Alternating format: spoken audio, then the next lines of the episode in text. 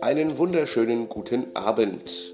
Ja, heute werden wir mal über den Mai-Feiertag reden. Der ist nämlich morgen, an diesem morgigen Montag. Und ich habe heute eine kleine Geschichte mitgebracht, weil wir ja erst morgen Abend, also am 1. Mai abends, mit den neuen Konzentrationsgeschichten anfangen.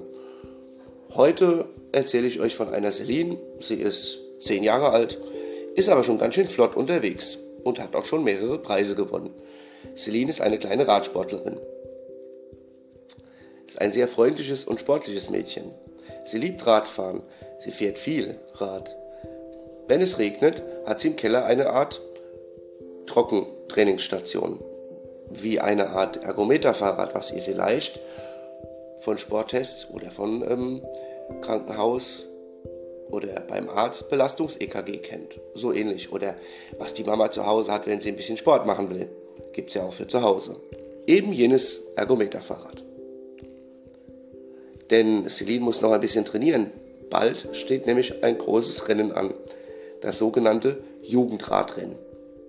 Dafür muss Celine aber noch ein bisschen trainieren. Ja, und nun wünsche ich euch einen sehr schönen 1. Mai kommt gut durch die Nacht, startet gut in den 1. Mai, denn ab morgen solltet ihr wieder aufpassen, denn ab morgen startet die nächste Reihe, merkt ihr den letzten Satz.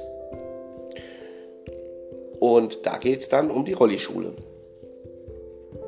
In diesem Sinne, habt eine angenehme Nacht, kommt gut in den 1. Mai und bis morgen Abend. Danny Rennert, der Kids Podcast. Danke, dass ihr uns hört.